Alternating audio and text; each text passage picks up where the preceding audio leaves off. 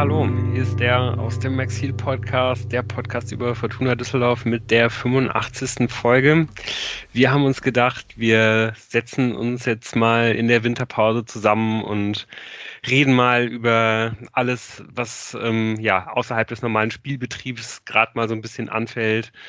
Ähm, über das ein oder andere Thema, was wir jetzt in der Vergangenheit nicht so richtig ausgiebig behandel, behandelt haben und schauen mal so ein bisschen ja, auf die vergangene Hinrunde. Hallo dazu auf jeden Fall erstmal. Hallo nach Berlin an den Tim. Einen schönen guten Abend. Und hallo an die Kölner Fraktion. Hallo Jan. Hallo, hallo. Und hallo Moritz. Hallo, guten Abend. Ich bin der Lukas und äh, ja, ich sitze auch mal wieder in Köln. Bevor wir ähm, aber starten wollen, fängt erstmal äh, ja, der Moritz an und macht einen kleinen Werbeblock. Ja, ähm, also erstmal frohes neues Jahr, liebe HörerInnen. ähm, wir sind nach wie vor immer sehr froh, wenn uns Post äh, und Zuschriften erreichen auf dem digitalen Wege. Das geht ähm, bei Instagram über ausexil-f95. Da sind wir noch ein bisschen im Aufbau, aber da könnt ihr uns zumindest auch schon mal anschreiben und so. Bei Twitter könnt ihr uns anschreiben und oder folgen über das Handle ausexil. Per E-Mail erreicht ihr uns ähm, über exil.fortuna-podcast.de.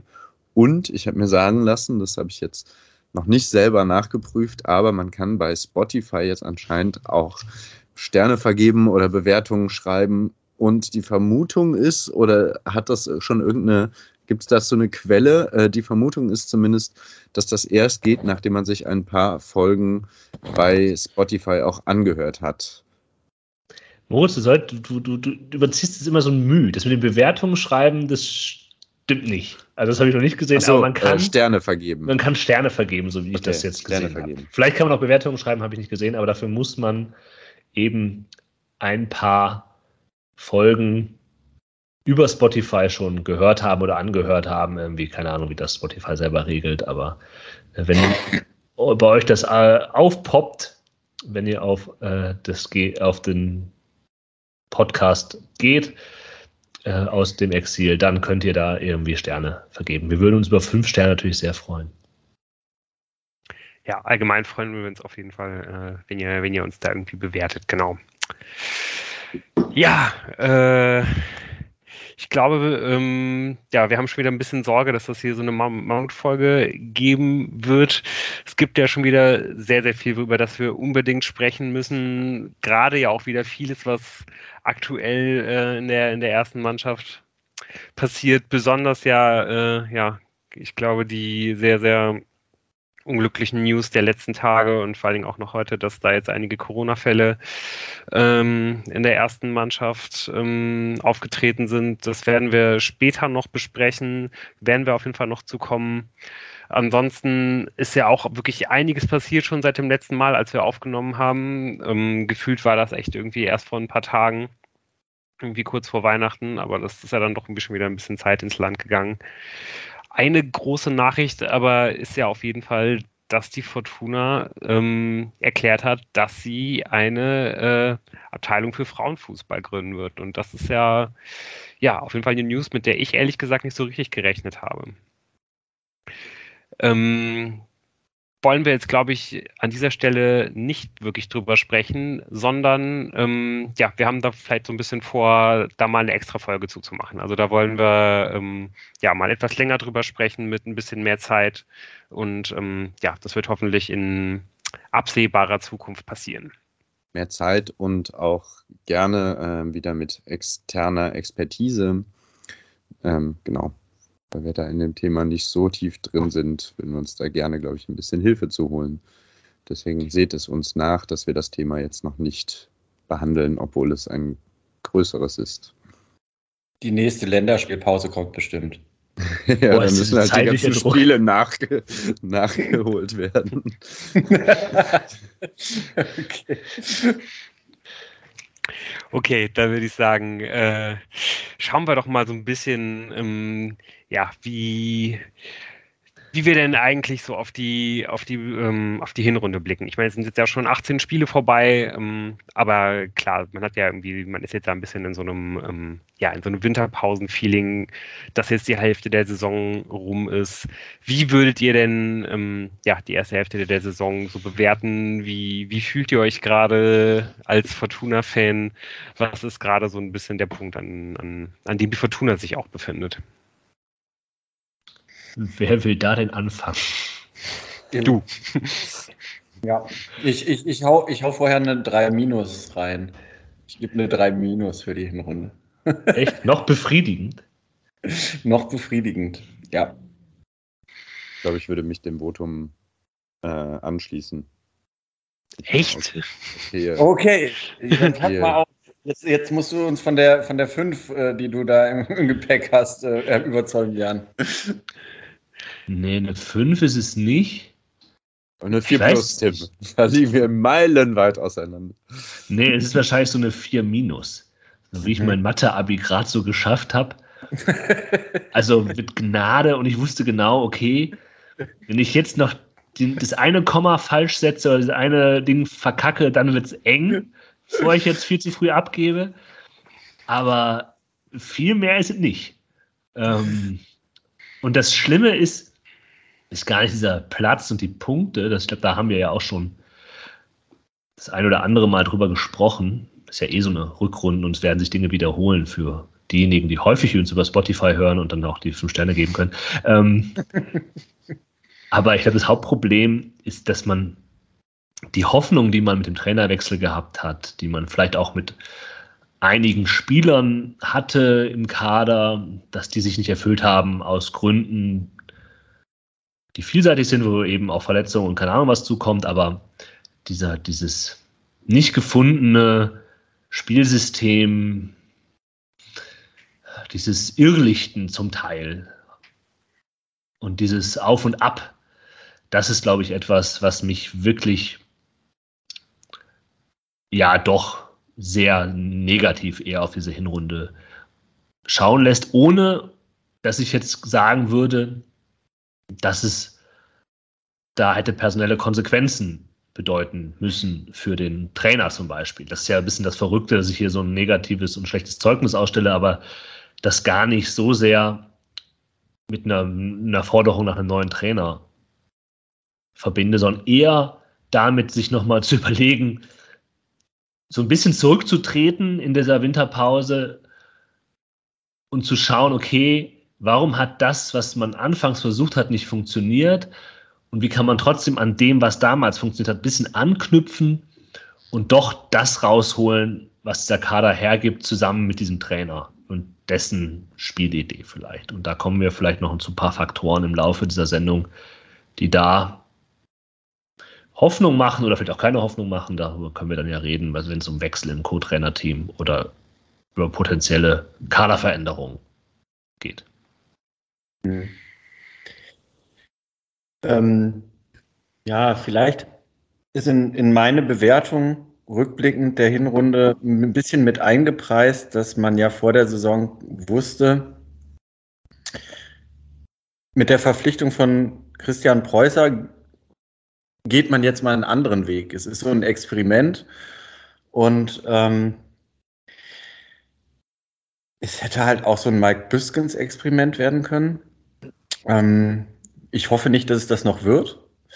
Ähm, und deshalb bin ich, glaube ich, auch und wahrscheinlich so ähnlich wie wenn ich auf einen Schüler blicke, äh, in dem ich viel sehe, ähm, ist das vielleicht die Milde mit der Fortuna, dass ich da eine 3 Minus gegeben habe. Aber du hast schon recht, also für den Kader hat man sich vor der Saison vielleicht mehr erhofft, obwohl wir immer wieder den Finger in die Wunde gelegt haben, wo der Kader nicht so stimmig war, auch schon bevor die Transferperiode im Sommer ausgelaufen war. Hm, von daher, weil diese Lücken nicht geschlossen wurden, wenn man nochmal von dem Start erster Zehnter dann ausgeht, wo dann nicht mehr der Kader ähm, verändert werden konnte, ähm, was man daraus gemacht hat, ja, Nur das einzige Problem ist, äh, dieses Minus, ähm, das ist nicht irgendwie jetzt, dass, man, dass, dass meine Bewertung nach der Hälfte der Hinrunde bei 4 Plus gewesen wäre und jetzt eine aufsteigende Tendenz zu sehen wäre, sondern ich befürchte halt, äh, dass das nicht unbedingt jetzt äh, in der Rückrunde so viel besser wird. Und das ist so ein bisschen etwas, wo wir, glaube ich, im Verlauf der Sendung mal überlegen müssen, was muss denn alles besser werden, damit wir in unser Zeugnis nach der Rückrunde für die Rückrunde eine deutlich bessere Note geben können. Es gibt ja noch ein anderes Element, das wir jetzt auch erwähnen können, was, was Teil vielleicht auch dieser Bewertung dieser Hinrunde ist. Das eine ist halt Kader und was auf dem Platz passiert.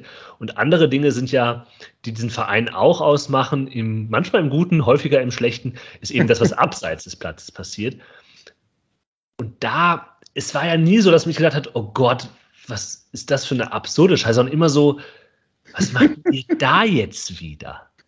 Das tut doch alles nicht Not. Also die sportliche Führung und drumherum herum machte ja auch häufiger nicht den besten Eindruck, um das mal vorsichtig zu sagen. Und das führt bei mir ja auch eher zu einer schlechten Bewertung. Ich will mhm. das gar nicht nur an Christian Preußer festmachen mhm. oder an irgendwem anderen, sondern das, das, das Gesamtbild spielt da mit rein in diese vier Minus, dass man sich halt denkt, und das ist vielleicht auch das, was du dann, äh, wo man deinen Ball aufnehmen kann, weil man sich überlegt, wird das denn besser, wenn sich die Gesamtleitung und die Verantwortlichen sich an dem orientieren, was sie bisher gezeigt haben? Es ist nicht nur alles schlecht, aber es sind immer wieder so Momente, wo man sich denkt, ja, nee. Ja, und ich finde halt auch einfach, wenn man, wenn man jetzt halt die Hinrunde bewertet, äh, dann ähm, sind halt einfach 80 Prozent, wie sich halt die Note zusammensetzt, ist dann halt irgendwie auch die, ist dann einfach auch der Tabellenstand. Und der ist nicht befriedigend. Und nicht befriedigend minus, das ist ausreichend minus. Und, und, und nicht, nicht viel mehr. Es gibt dann irgendwie vielleicht ein paar Dinge, ähm, wo man das dann mit der mündlichen Note noch ein bisschen äh, rausreißen kann oder so, aber eigentlich ähm, ja, nicht, nicht so wirklich. Also man, man kann halt Hoffnungen haben, man sieht, genau wie Tim das ja auch gesagt hat, man sieht vielleicht beim Schüler oder der Schülerin etwas, äh, ist ja eher eine Schülerin, die, äh, die schönste aller Glücksgöttinnen und äh, sieht man, ja, man sieht halt irgendwie Ansätze, aber ähm, ja, ob äh, damit viel Arbeit äh, jetzt in den, in den Winterferien, ähm, ja, wirklich Verbesserungen dann irgendwie auch eintreten, um dieses Potenzial halt auszuheben, das muss man dann irgendwie erstmal sehen. Und da liegt aber, glaube ich, auch der große Unterschied drin zu Jans Mathematik-Abi. also, bei dir war halt eindeutig, du hast da was verhindert, was hätte viel schlimmer werden das können. Stimmt, ja. Das, ja, das stimmt. Ja. Ähm, ja. Also ich war ja sehr zufrieden am Ende mit dieser so. Äh, das stimmt, ja, das ist die Sichtweise, die natürlich auch damit reinspielen muss. Ja. Hm, genau. Und äh, ich werde, also ich kann eure Ausführungen sehr gut nachvollziehen. Ähm, ich glaube, ich habe meine bessere Bewertung einfach auch auf, auf dieser, also erstmal nur die rein sportliche Seite gesehen. Also auch da ist ja der Tabellenplatz nicht besonders befriedigend. Ähm, aber da erhoffe ich mir auf jeden Fall dass da was passieren kann und da habe ich den Glauben noch nicht ganz dran verloren. Und ähm, wenn ich jetzt noch das Äußere drumherum mit in die Bewertung hätte einfließen lassen, dann wäre die auch deutlich schlechter ausgefallen. Ja, das stimmt. Da würde ich mir jetzt auch noch mal ein klein bisschen äh, selber widersprechen wollen. Ähm, wenn man es halt von der Tabelle ein bisschen abkoppelt, finde ich halt auch schon, dass die Fortuna mit einem Kader, der ja qualitativ schon einiges an Substanz verloren hat. Ein Fußball spielt diese Saison, der zumindest in Teilen besser ist, der attraktiver ist als ähm, ja das, was wir, das, was wir letzte Saison gesehen haben. Ja, aber Zwar nicht großen Teilen. Ja, weiß ich nicht. Also ich glaube, äh, wenn ich mir halt diese Hinrunde jetzt irgendwie nochmal vorstelle, mit Kevin Danso und mit einem Schinter Appelkamp in der Form von, von letztem Jahr, vielleicht noch mit einem, mit einem Luca Kreins dabei, äh, ja, dann, dann glaube ich, Als kommt da schon irgendwie. Es reicht ja. schon. Kevin Danso würde schon reichen. Ja, ich. Also ich glaube, ja. allein Kevin Danso würde dafür würde dafür reichen, dass die Fortuna ein viel, ja, also viel, viel mehr Punkte irgendwie hätte. Und dann würden wir hier auch anders drauf schauen. Und ja. Ja. Ja, ja. Das mit den Punkten mag ja sein. Weil halt hinten halt ein bisschen mehr äh, Stabilität drin wäre, einfach weil Kevin dann so da so viel weggemacht hätte und diese ganzen 1 gegen 1 Duelle, die dann fast jedes Spiel so gefühlt, das stimmt nicht ganz, aber mitentschieden haben, äh, gewonnen hätte und dann wäre es halt nicht zu dem Gegentor gekommen. Aber Kevin Danso war ja jetzt nicht der offensivste Offensivspieler, den die Fortuna hatte, sondern die andere Seite ähm, ist ja, die zu einem attraktiven Fußball dazugehört, ist ja auch der offensive Plan. Und da kann ich sagen, ja, ja, ja, aber so richtig von der Socken haut es einem ja nicht. Mhm. Nee, ich, was, was ich nur gut finde, ist, dass, weil das, das muss man glaube ich schon sagen, dass die Fortuna insgesamt viel, viel häufiger äh, in, in gefährliche Zonen kommt. Das ist was, was mir gut gefällt.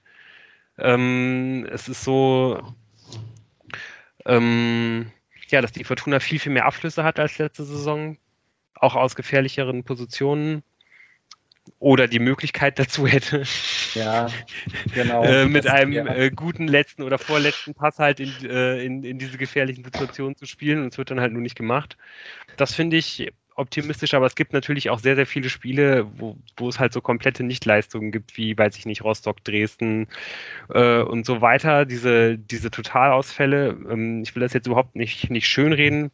Was ich aber schon glaube, ist, dass wenn es einen Kevin Dunn so gegeben hätte oder auch nur einen, ein oder zwei Innenverteidiger von Format oder generell noch ein oder zwei mehr Achsenspieler äh, in diesem Korridor, Innenverteidiger, defensives Mittelfeld und so weiter, die da richtig Stabilität irgendwie reinziehen, dann hätte man wahrscheinlich am Anfang der Saison auch länger an dem ursprünglichen Plan, den Christian mhm. Preuß hatte, festgehalten. Und mhm. vielleicht, das ist natürlich rein spekulativ, ähm, wäre die Fortuna dann jetzt schon seit Ende August auf einem ganz, ganz anderen Weg, weil man nicht damals nach dem Schalke-Spiel mehr oder weniger alles das, was, äh, was Preußer versuchen wollte, wieder umschmeißen musste. Mhm. Ja, das finde ich ein Einfach, gutes Argument. Weil die, die, die Mannschaft viel zu löchrig war, viel zu mhm. anfällig war, viel zu instabil war. Ja, das überzeugt mich schon, das stimmt. Um, ähm, man hätte vielleicht auch dann gewisse Probleme gehabt, aber ja, dieser Möglichkeitsraum, den, der ist schon häufiger da, dass man halt denkt, ja, wenn da jetzt noch dieses Element dabei wäre, vielleicht ist es auch ein Teil des Frustrationspotenzials. Also, dass man sagt, man hat ja schon, man hat irgendwie eine Reihe, der, der besser ist, als man das denken würde, der irgendwie die über außen irgendwie einen Druck eröffnet, den man jetzt so auch nicht immer gesehen hat, und dann kommt es halt nicht. Dann wird daraus zu wenig gemacht. So, ja, ja. Das ist vielleicht das, das, das, was einen da so mitnimmt. Ähm, aber ja. Es waren halt auch einfach viel zu viele Spiele dabei, wo man halt selber, wie Christian Preußer, so ein bisschen hilflos daneben stand und dachte von wegen, ja, ja, gut, und jetzt? Äh, ne? Also das, ja, ist gut. Ich will mich auch nicht wiederholen ewig.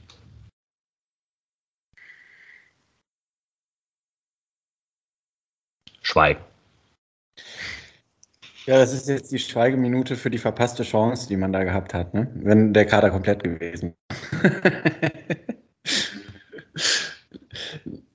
ja, ja, ich meine, wir haben bei, über jedes Spiel lange gesprochen. Ich, ich finde eigentlich Lus äh, ähm, letzte Ausführung, dass äh, irgendwann der Plan, Plan B da sein musste, und ähm, Preußer nicht den Fußball mehr hat spielen lassen, den er vielleicht mal spielen lassen wollte. Äh, und dann vor allem nochmal ganz wichtig, äh, die Hinrunde wird immer verbunden sein mit äh, einer Vielzahl an Flanken, von denen nicht alle äh, oder nur sehr wenige ihr oder zu wenige ihr Ziel finden. Und sie wird verbunden sein auch mit diesen Ausfallspielen, die wir ja schon genannt haben, wo halt wirklich gar nichts mehr ging. Ja, und die darf man sich halt gegen äh, die Gegner, gegen die man da gepatzt hat, äh, nicht erlauben, wenn man irgendwie den Anspruch hat, unter die Top 6 zu kommen. Ja, ich glaube, ich würde mittlerweile ja die Saison auch nicht mehr in der Rückrunde so bewerten, wie man, ob man jetzt Sechster, Fünfter oder was das nicht wird, nein, sondern nein. einfach nur, dass man halt, dass man halt da was sieht und aus diesem Zwischenraum, in dem man sich jetzt befindet, zwischen Not, Elend und so ein bisschen Hoffnung, dass man da rauskommt und halt eine spielerische Entwicklung sieht, dass man halt sieht, okay, man, man, man hat irgendwie Schwächen, aber man schafft es vielleicht eher doch die Stärken reinzubringen, die der Kader, Kader eben auch immer noch hat. Es gibt X-Faktoren, die man halt einfach nicht beeinflussen kann oder schlecht beeinflussen kann, wie Corona-Ausbrüche, die durch Mannschaften ziehen und keine Ahnung was mit denen machen. Und Verletzungspech, das kann halt passieren, aber vielleicht kann man jetzt schon, um eine Überleitung zu schaffen, auf einen Faktor zu sprechen kommen, der da eine Rolle spielen kann, könnte. Der Wechsel im Trainerteam, ob man da irgendwie einen Impuls gesetzt hat, der, der sinnvoll gewesen ist, um eben vielleicht auch dem Cheftrainer Christian Preußer was an die Hand zu geben, dass ihm so ein bisschen dieses, ja, diese Suche, diese Suchbewegung, in denen er sich befunden hat, irgendwie zu einem Ziel führen lassen kann. Ich weiß nicht, ob ihr das nutzen wollt, dieses, diesen Übergang. Ja, ich würde. Ja, ich bin äh, auf jeden Fall. Sorry. Ich bin sehr gespannt, äh, was, was da jetzt eventuell draus, draus werden soll, weil ähm, ich glaube, wir alle erinnern uns vielleicht auch nur noch so etwas schemenhaft, dass wir äh, eigentlich seit äh, ja zu, zu Beginn der Corona-Zeit Rob Kelly, glaube ich, gegangen ist, der ja. damals noch für, für Uwe Rösler gearbeitet hatte, stand das, glaube ich, immer mal so ein bisschen im Raum, dass mal äh, noch ein zweiter Co-Trainer zu, ähm, zu Thomas Kleine dazustößt. Es wurde dann äh, irgendwie immer mal wieder verworfen oder ein, oder ein dritter Co-Trainer. Bellinghausen war ja irgendwie auch noch da, aber irgendwie so dieses Co-Trainer-Thema, ich glaube, äh, vor allem Jan, du hast das ja irgendwie, glaube ich, meistens hier im Podcast irgendwie aufgebracht. Ähm, das, das waberte immer, immer irgendwie so ein bisschen mit und es wirkte immer so, als ob die Fortuna da nicht ganz zufrieden äh, sei auf dieser Position und auf jeden Fall hat man sich da jetzt entschieden, da, da irgendwie ein, ähm, ja schon irgendwie auch einen krassen Cut zu machen und ähm, ja, ich weiß nicht, ähm, vielleicht kannst du irgendwie auch ein bisschen was zu, zu Manfred Steffes sagen, zum, zum neuen Co-Trainer. Du hast ja ähm, auch immer mal wieder in, in der Vergangenheit ein, äh, ein Auge auf den, auf den BVB gehabt und äh, das bestimmt auch in der Lucien Favre-Zeit. Hm, ich glaube, dieses ganze Co-Trainer-Thema, das, das hast du schon gut zusammengefasst, dass es immer wieder wie ein, ein, ein Nebengeräusch war und zu diesem ganzen Vier-Minus-Verhalten des Vereins gehörte ja auch diese sehr merkwürdige Demission von Axel Bellinghausen, über die wir gar nicht so lange gesprochen haben. Das, das fiel irgendwie so blöd zwischen Folgen, glaube ich. Und dann, dann haben wir das nicht mehr aufgenommen, wo irgendwie, okay, der ist jetzt nicht mehr Co-Trainer. Was ist denn der jetzt dann? Wird der irgendwie ein Scouting-Team? Nee, der ist jetzt irgendwie Praktikant in allen möglichen Bereichen. Es wirkte maximal unwürdig, um das mal so zu sagen. Und, und es passt leider zu sehr vielem, was dieser Verein in den letzten Monaten gemacht hat mit Personal. Vielleicht auch nicht immer aus Boshaftigkeit, sondern einfach aus so einer Ignoranz gegenüber so Situationen. Das war ja jetzt auch ja wieder die größte Kritik, die so ein bisschen aufkam.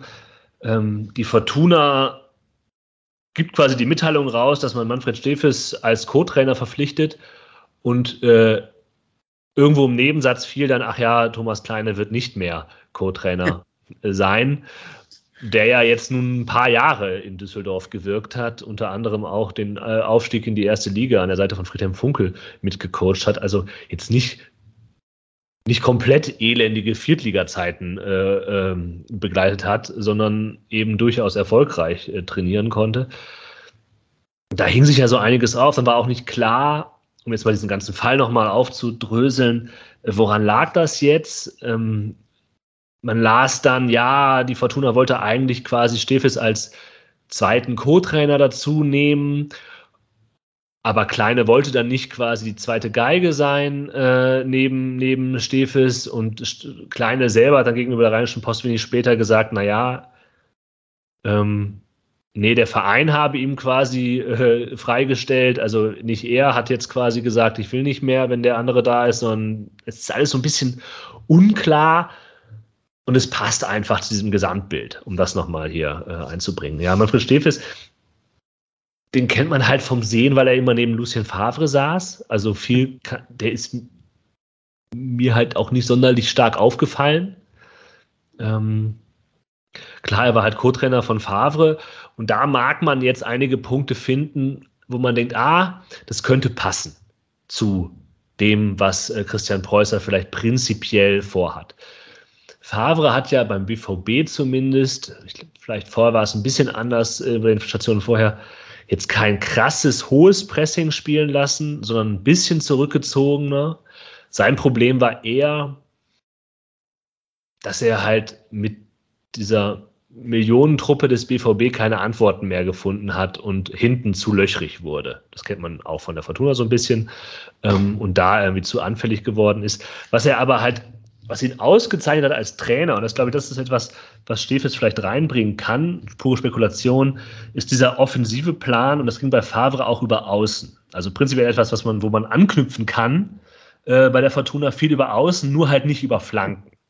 Ja, das passierte nicht, sondern man geht über Außen in den 16er und dann gibt es einen Pass in den Rückraum und dann wird abgeschlossen. Und das zeichnet diesen Favre-Fußball ja prinzipiell aus, dass er eben aus relativ wenig Abschlüssen ziemlich viele Tore macht. Also wenn abgeschlossen wird, dann immer in Situationen, äh, wo es halt viel Sinn macht, abzuschließen. Das ist für Tim vielleicht bitter, wenn sich das durchsetzt, weil dann werden die Fernschüsse weniger. aber, aber das kann, damit könnte man leben, wenn sich diese Quote hält. Aber ich glaube, das ist etwas, was man so sehen kann, eventuell, ähm, wenn man jetzt Stefis mit Favre gleichsetzt, aber das ist natürlich auch falsch, aber wo vielleicht der Einfluss, äh, den, den, den Favre da mitgebracht hat, äh, reingebracht hat, ähm, sieht. Also er ist, glaube ich, ein erfahrener Trainer, der eben tatsächlich ähm, Orientierung bieten kann. Vielleicht ist das auch das, was wichtig ist. So. Und ja, also mein Bauchgefühl ist halt irgendwie auch so ein bisschen, dass man wahrscheinlich ähm, ja da halt einfach jemanden gesucht hat, der halt in gewissen Phasen so die Brücke schlagen kann zwischen dem vielleicht etwas zu verkopft denkenden reinen Fußballlehrer, wobei ich da jetzt auch ähm, ja, Preußer gar nicht in diese Richtung irgendwie schieben will, aber es ist natürlich schon so, dass er einfach ähm, ja auf dem auf dem Niveau einfach sehr ähm, ja einfach noch nicht die die Erfahrung haben kann. Und das vielleicht äh, Steffes dann irgendwie derjenige sein soll, der das so ein bisschen moderiert, der dann einfach manchmal irgendwie dann eingreift, wenn er sagt, pass, ne, dass er dann irgendwie sagt, hier müssen wir irgendwie ein bisschen schauen, dass wir es ein bisschen einfacher machen, dass wir der Mannschaft irgendwie nicht, nicht, nicht zu viel zumuten. Ähm, ja, also wenn, wenn, wenn das irgendwie was wäre, was gelingen würde in der Rückrunde, dass man halt vielleicht irgendwie etwas wohldosierter die, die, die Phasen wählt, wo man, wo man ähm, ja, dann bei der hoffentlich folgenden Neuentwicklung den äh, den, den Preußer Fußball halt irgendwie mehr und mehr sieht, dass man aber dann halt irgendwie auch jemanden hat, der, der mahnt und darauf hinweist, wenn äh, ja die Mannschaft von, davon vielleicht gerade ein bisschen überfordert ist und dass man dann im richtigen Moment halt schon eingreifen kann. Das wäre nämlich eine Frage auch gewesen äh, an euch vorhin. Ähm, hatten wir es davon, was die Stärken und Schwächen der, des Kaders sind.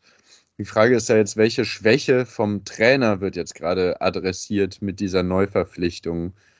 Ähm, und das finde ich schon spannend. Also, was das Ding ist, wo man jetzt das Gefühl hat, an dieser Stelle trauen wir unserem Cheftrainer ähm, zu, dass er mit einem, mit äh, Herrn Stefes als Co-Trainer besser funktioniert.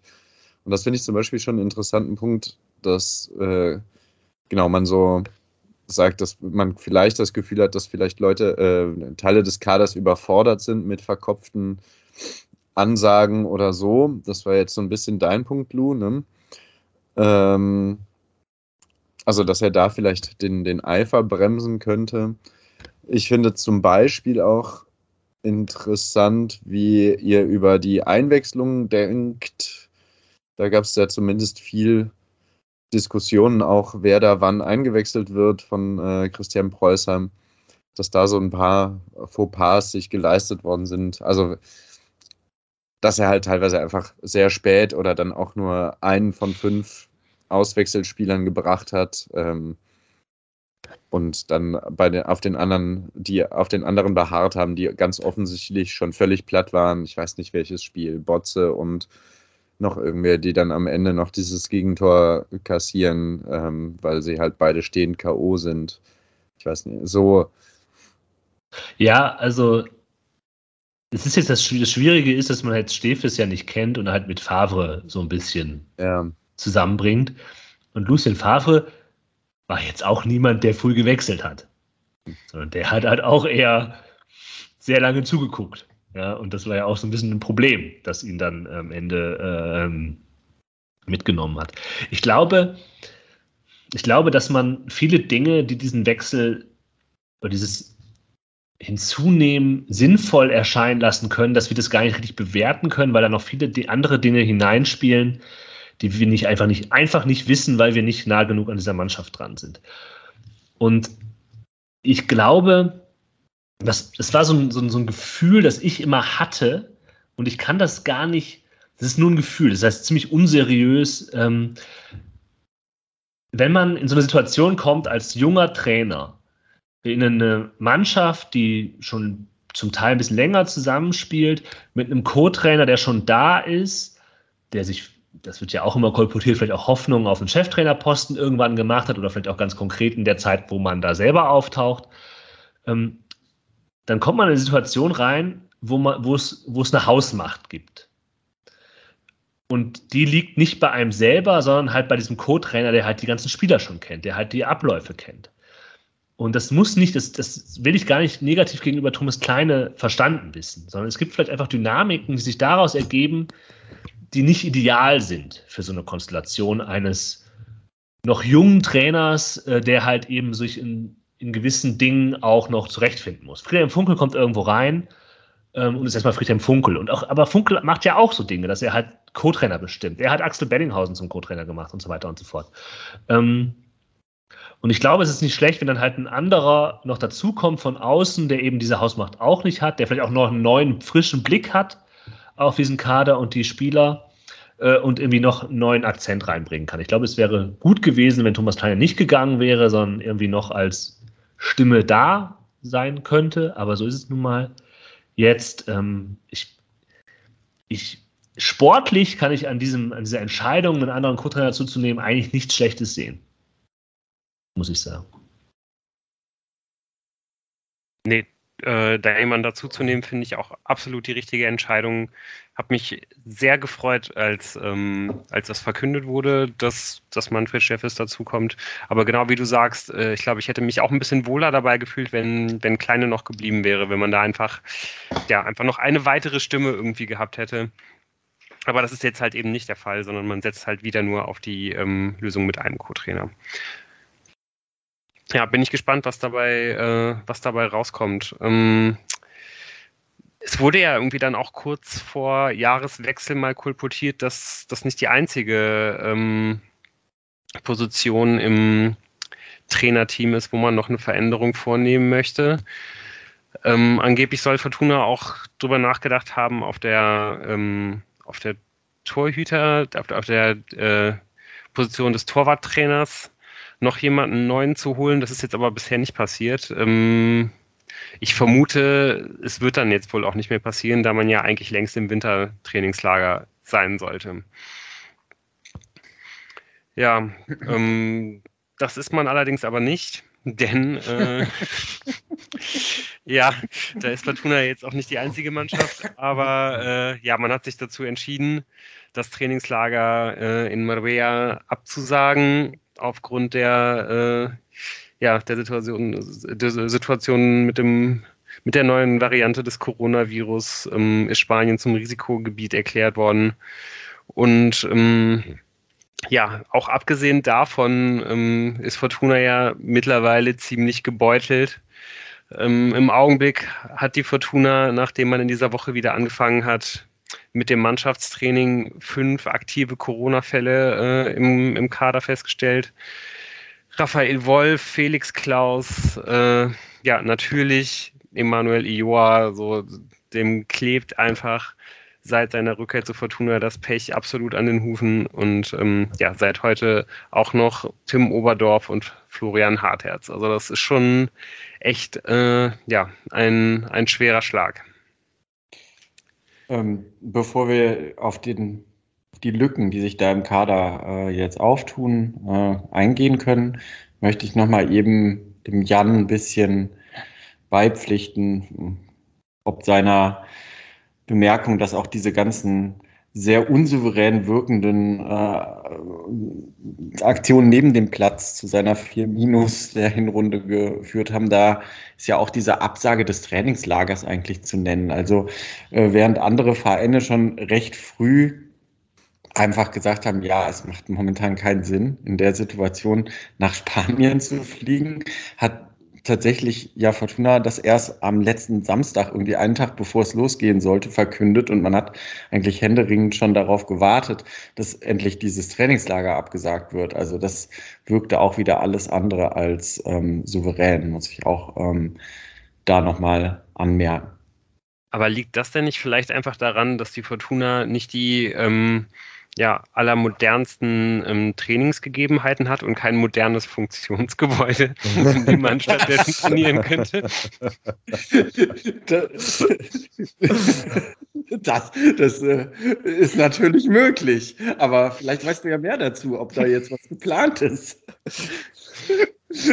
Ja, also ich glaube, äh, wenn man sich jetzt so ein bisschen auch angeschaut hat, wie die, äh, wie die Bilder aussahen von der Mannschaft, die da äh, neben der Arena da in dieser, in dieser Halle, in der ich irgendwie auch schon als Steppke irgendwie mal meine Runden gedreht habe wenn man sich das angeschaut hat, dann sieht man halt schon auch so ein bisschen, das ist vielleicht echt irgendwie auch ein bisschen Nothüt, dass man da jetzt nochmal irgendwie was, äh, ja, was Neues hinstellt. Also ja, kann man, glaube ich, ganz glücklich sein, dass das ja dann jetzt irgendwie auch angegangen wird. Ähm, ja. Bitte mit moderner Luftfilter-Technologie.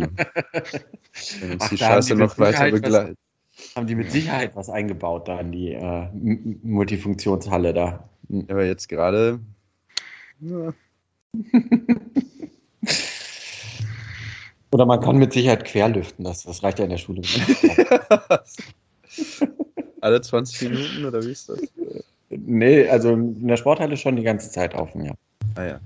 Aber dann auch Sport bitte mit äh, so medizinischem und so. Ja, gut, aber in welcher Sporthalle ist nicht schon per Default, also an unseren Schulen, äh, irgendwo quer gelüftet, ohne dass man dafür irgendwas machen muss. Ja, äh, also zu dem Funktionsgebäude, äh, ist, ist, ist, ist es eigentlich beschlossene Sache, dass das jetzt kommt? Ja, das kommt jetzt. Ja, ja, ja und ja. dann dauert es nur, bis es halt gebaut wird und es wird auf dem Arena-Gelände errichtet, richtig? Ich habe jetzt nicht so genau. Genau, aber das wird auf jeden Fall ein bisschen dauern, bis das, ja. äh, bis das fertig ja. ist. Also da ja, dürfte, glaube ich, halt auch, äh, ja, wenn das nächste Wintertrainingslager in einem Jahr äh, mal wieder abgesagt werden muss, weil gerade wieder weiß Gott, was irgendwie passiert mit dem Virus, ähm, ja, dürfte das auf jeden Fall noch nicht fertig sein.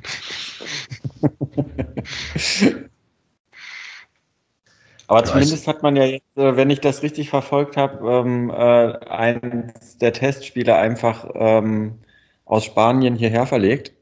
Man, man spielt jetzt trotzdem gegen den SC Freiburg 2, richtig? Genau, ich glaube, äh, morgen, also Samstag um 13 Uhr, man kann das, glaube ich, auch sogar per Livestream verfolgen. Also wer da morgen noch nichts geplant hat, ähm, ja, kann sich da auf jeden Fall einen schönen Samstagnachmittag oder einen Samstag, einen Samstagmittag machen. Ähm, weil ja, viel Fußball gucken von zu Hause, ähm, ja, werden wir in diesem Januar sowieso noch tun müssen. Denn, ähm, ja, wir ja sicherlich auch alle mitbekommen haben, die Geisterspiele sind zurück. Ganz fantastisch. Ähm, ich glaube, wir müssen jetzt hier nicht nochmal eine Debatte darüber führen, wie, wie sinnvoll oder sinnfrei äh, das ist, aber trotzdem ist es einfach echt irgendwie ein schwerer Schlag gewesen, finde ich, dass man, dass man sich da jetzt irgendwie wieder drauf einstellen muss, oder? Ja. Also, ich hätte halt gerade mal Zeit, ins Stadion zu gehen. Also ich bin komplett abgefuckt über den Scheiß. Aber wenn ja. die Gegebenheiten so sind, wie sie sind, ich, ich, ich meine, auf so ein weites Rund kann man auch mal äh, 750 ausgeloste Menschen vielleicht verteilen, aber ob du dann in den Genuss gekommen wärst. Ja, aber ich habe einfach so dieses, dieser Gedanke, jetzt halt irgendwie wieder vor dem Fernseher sitzen zu müssen und da wieder, oh, wieder diese ganzen Spielerrufe zu hören und diese, diese Leere und diese Trostlosigkeit, ich habe da echt nicht besonders viel Lust zu, muss ich sagen. Und es wird jetzt ja, glaube ich, eh wahrscheinlich fußballerisch nicht die, die, die beste Rückrunde der, der Vereinsgeschichte werden. Ähm, es wird vor allen Dingen irgendwie erstmal darum gehen, dass man die nötigen Punkte holt, um da nicht noch richtig in den Abstiegskampf irgendwie reinzurutschen. Bevor man irgendwie vielleicht auch nochmal an, an äh, ja, an attraktivere Sachen irgendwie denken kann und das dann jetzt irgendwie auch noch alles in dieser kompletten Sky-Trostlosigkeit irgendwie, äh, boah, nee, darauf habe ich auf jeden Fall echt nicht gewartet. Nö. Also ich weiß auch nicht, was man dazu viel sagen soll. Es ist halt einfach, einfach scheiße und es, es, äh, es nimmt einen jetzt nicht irgendwie den, den depressiven Schleier ähm, oder den, ja. der über allem irgendwie hängt, sondern äh, es verstärkt es vielleicht nur noch. Ja. Man merkt ja. auch so ein bisschen, dass wir auch, dass wir auch selbst nicht diese Energie mehr haben. Ja? Ähm, so ein bisschen ruhig heute, so ein bisschen bedächtig und in sich gekehrt. Ja, es soll ja auch eine etwas nachdenklichere Folge zum, zum Jahreswechsel sein, wo wir halt mm. ähm, ja, in Ruhe ein bisschen zurückblicken und äh, ja, mit gesetzten Gedanken ein bisschen irgendwie auch vorausschauen wollen. Mhm. Ja, ähm, ist nochmal auch generell ein, ein, ein guter Punkt von zu Hause äh, etwas anschauen, anstatt in Präsenz. Ähm, genauso wird es auch laufen mit der Mitgliedervollversammlung, die die Fortuna ähm, ja, im November auch absagen musste aus bekannten Gründen. Die wird jetzt ähm, ja, natürlich online stattfinden am 25. Februar. Und es ist ja so ein bisschen zu vermuten, dass auch ähm, ja, bis dahin das Hin- und Hergeschiebe und das Ränkespiel in, äh, ja, im, im Vorstand nicht geklärt sein wird, sondern dass es wahrscheinlich eher um diese Zeit herum passieren wird, oder? Dass sich da mal irgendwie äh, ja, etwas handfestere Personalien ergeben. Glaubst du wirklich, dass es so eine Art Ränkespiel ist? Ich glaube einfach, dass es, wie soll ich das denn sagen? Das ist einfach komplettes nicht drüber reden, ignorieren und keiner macht irgendwas. Ich glaube nicht, dass es einfach eine, dass da jetzt irgendwie im Hintergrund die Verschwörungen laufen und die, dass, dass da geflüstert wird, das, klar gibt es da Kommunikationsstränge, die jetzt nicht offengelegt sind, aber ich glaube, ich traue denen das ja gar nicht zu. Ja, das dass sie da eine offene Kommunikation haben. Nee, nee, nee, nee ja, in, in, in der Lage Kommunikation, aber da wird es schon verschiedene Lager geben, denke ich. Da ja, wird klar. Ja, glaube ich der auch. andere halt irgendwie versuchen, für seine Position zu lobbyieren und irgendwie Alos hat das ja auch schon so ein bisschen äh, ja sogar gesagt, dass er, ähm, dass er eigentlich und es hat mich extrem, ja, es war ein bisschen erwartbar, aber es hat mich trotzdem extrem schockiert, weil gerade alles so ein bisschen auf den absoluten Worst Case äh, hinzudeuten äh, scheint, weil, glaube ich, das Wort von Alofs schon etwas mehr Gewicht hat als das der anderen gerade, dass Alofs halt gesagt hat, dass er sich nicht vorstellen kann, Röttgermann zu beerben, dessen Vertrag, dessen sehr gut dotierter Vertrag ausläuft, sondern dass er sich vor allen Dingen weiter um die sportlichen Belange halt irgendwie kümmern möchte, das aber vielleicht mit etwas mehr Kompetenz noch. Und genau, aber auch glaube, so viel Kompetenz, dass es da dann auch keinen zweiten sportlichen Verantwortlichen mehr geben braucht. Genau, und das ist zwar vielleicht zum einen ganz gut, weil ich glaube, ich wäre ganz glücklich, wenn ja, Uwe Klein nicht mehr allzu viel Einfluss auf den nächsten Kader irgendwie der Fortuna hat. Aber auf der anderen Seite, ähm, ja, ja, vielleicht sollte ich da etwas mehr Vertrauen in, in, in Klaus Allofs haben, aber das habe ich ehrlich gesagt nicht wirklich. Da hat er bisher noch sehr wenig ähm, ja, irgendwie gezeigt von, dass man, dass man ihm da dieses Vertrauen entgegenbringen sollte. Und wenn das dann außerdem auch noch bedeutet, dass, dass Röttgermann bleibt, glaube ich, dann hat man die mit beiden, ja, dann behält man auf jeden Fall die beiden Leute, die, glaube ich, mit, äh, mit Abstand am allermeisten da irgendwie verdienen und die ja wenig anders dazu bieten, den ja, irgendwie wirklich die, die Geschicke der Fortuna in den nächsten Jahren in die Hand zu legen. Mhm. Also ich will gar nicht so, so krass über Röttgermann werten, wie du das gemacht hast, aber ich finde es eher interessant. Also eigentlich ist ja der Aufsichtsrat die entscheidende Instanz. Die sind ja dafür zuständig, sich jetzt zu entscheiden, ob mit äh, Röttgermann verlängert wird, äh, wie der Vorstand aussehen soll. Es gibt ja auch dann die Diskussion, ob jetzt Koke, der Marketingvorstand, noch eine Zukunft hat oder ob man nicht lieber einen Finanzvorstand äh, reinbringen soll. Die Idee eines Finanzvorstands vielleicht nicht die dämlichste Idee aller Zeiten, aber okay, darum soll es mir gar nicht gehen. Interessant ist, dass halt einfach ein Typ, der ein halbes Jahr da ist, nicht mal? Nicht mal ein halbes Anderthalb. Anderthalb. Anderthalb Jahre. Ah, ja, diese Zeit, ah, stimmt, der ist in der, Moment, wie viel Jahr haben wir?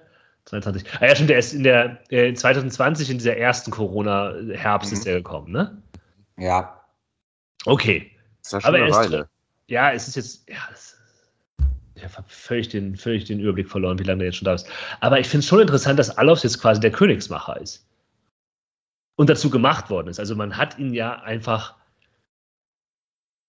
also sowohl medial hatte diese Position schnell bekommen, dass man ihn quasi, was erwartet Alofs jetzt von Preußer? Da gibt es ja ständig so Überschriften ähm, und so weiter und so fort. Dass er, dass er, wenn er jetzt sagt, äh, Daumen runter für Röttgermann, dass der, dass so, so wirkt es, so wirkt es, vielleicht stimmt es auch nicht, dass dann der Aufsichtsrat sagt, ja, das stimmt so, machen wir so. Oder halt umgekehrt. Er ist halt auch ja, ganz klar der Mann, der, der, äh, der halt vom, Aus, vom Aufsichtsrat halt installiert wurde. Ne? Und ich glaube, genau, dass genau er halt das. auch ähm, ja wahrscheinlich gar nicht zu Fortuna gekommen wäre, wenn man ihn halt nicht mit diesen Kompetenzen irgendwie auch ausgestattet hätte. Und ja, ab, absolut, genau wie du sagst, man hat so das Gefühl, wenn Alof sich halt nur deutlich genug für jemanden oder gegen jemanden ausspricht, dann wird dem letztendlich irgendwie auch Folge geleistet werden. Und er kann sich auch mehr oder weniger seine Position im Verein jetzt in der Zukunft aussuchen. Mhm. Ja, vielleicht ist es nicht so. Ja, vielleicht der, macht der Aufsichtsrat im Hintergrund. Ja, also das ist ja auch, ist ja auch, der Aufsichtsrat hat ja auch nicht die Funktion, jeden Tag mit der Presse zu reden und zu sagen, was sie jetzt ja gerade vorhaben, sondern das soll ja immer Aufsichtsrat passieren. Das ist ja auch richtig, dass das vielleicht nicht alles nach außen dringt. Das heißt, vielleicht ist es richtig, dass nicht alles nach Hause trägt. Ähm, aber die Außendarstellung ist schon sehr auf Alofs zugeschnitten. Klar, das ist halt auch die medial interessanteste Figur. Aber es ist alles so ein bisschen, das wabert so im Nix. Es ist ja schon bald. Und so richtig. Die ja, Mitglieder meine, werden jetzt nicht so, so Premium mitgenommen, möchte ich mal hier sagen. Na gut, aber auch eigentlich dass die Außendarstellung auf Klaus Allofs äh, ausgerichtet ist, das hätte ich äh, dir vor anderthalb Jahren an seinem ersten Tag sagen können. Dass ja. es auch in anderthalb Jahren noch so sein wird, wenn er bis dahin noch da ist. So. Äh, das ist ja auch die Idee, so irgendwie ein Gesicht, was zu Düsseldorf gehört, äh, da zu installieren. Ob er jetzt aber natürlich sämtliche Machtbefugnisse, also die Zügel da im Hintergrund zieht, das wissen wir einfach auch nicht. Nee, aber das ist ja auch gar genau das, genau, ja, ja. Dass die Außendarstellung durch ihn dominiert wird, ja klar, das, das war doch abzusehen. Ja, und man hat ja auch einen Posten geschaffen, du hast es gerade gesagt, wenn er dann noch da ist, stand ja völlig außer Frage. Also der ja, genau. ist ja in so einer Zwischensituation wo er halt immer nicht wirklich für irgendwelche Fehlverpflichtungen oder sonst welche Transfers verantwortlich ist. Der ist nicht wirklich für irgendwelche ähm, weitreichenden großen Entscheidungen verantwortlich, kann sich aber trotzdem rühmen mit so ein paar Sachen und ist ja wirklich in so einer Position gerade, die ja einfach nur da ist, damit, wenn irgendwo ein echter Posten frei ist, der Klaus den haben kann. Und das ist, glaube ich, völlig außer Frage, dass äh, sich da jetzt was tut und dass sich da jetzt was ändert. Und ähm, dass das so eine Zwischenlösung war. Und das hat, wie das vorhin schon gesagt wurde, eben der ähm, Aufsichtsrat hat ihn ja irgendwie an Land gezogen und hat sich da sehr für gefeiert. Und ich glaube schon, dass es bis zur Mitgliederversammlung dann eine Lösung gibt, die der Aufsichtsrat quasi sich wünscht und äh, zur Abstimmung stellen wird. Du musst ja gar nicht zur Abstimmung stellen, oder? Kann ja den Vorstand berufen. Ne? Ja, genau. Ja, ja. ja. Also es ist, das ist ja, deshalb ist es ja, ja, es geht ja nicht darum, dass man jetzt hier die Mitglieder betrügt, weil die eine Wahlentscheidung nee, fällen nee. müssen. So, man, man gibt es ihnen zu spät zur Wahl, sondern es ist einfach, ähm, dass einfach naja, die haben halt, es gibt halt sehr, also außer Klaus Allofs scheint da einfach jeder auf der äh, in Frage zu stehen von den vier Leuten. Ja. Auch das ist irgendwie kein gutes Bild für einen Verein, wenn du vier Vorstände hast, wo man halt überlegt, wo man sich bei dem einen denkt, warum bist du überhaupt da als Vorstand? Der Typ, ja, ist es dann halt, der die anderen drei quasi absägen kann. Ähm, oder so. das ist, ja. Das ist schon so absurd. Das zeichnet wirklich sehr, sehr deutlich das Bild äh, der Fortuna, ja auf jeden Fall. Ja, also ich, ich glaube auch, ich würde es mir extrem wünschen, wenn ein Finanzvorstand dazukommen würde. Äh, das ist, glaube ich, ganz speziell jetzt in der, in der Corona-Zeit ja vielleicht irgendwie nochmal wichtiger, da ja, ähm, ja durchaus noch äh, der ein oder andere bilanzielle Verlust irgendwie ins Haus stehen wird. Ich würde mich freuen, weil es scheint ja wirklich ähm, ja mehr oder weniger klar zu sein, dass dass Alofs ähm, der, der sportlich Verantwortliche ist oder bleibt, ähm, wenn er jemanden zur Seite gestellt bekommt, der halt ja vielleicht so eine Art Kaderplaner ist oder so eine Art Kaderplaner plus.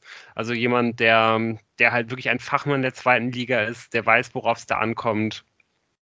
Ähm, und da wäre es extrem wichtig, wenn man, ja, wenn man da frühzeitig Klarheit schafft, weil man muss eben auch auf diese ganzen ähm, ja, ich sage jetzt mal, ablösefreien Spieler von Regensburg, von Aue und so weiter, äh, die, auf die muss man jetzt schon anfangen zuzugehen.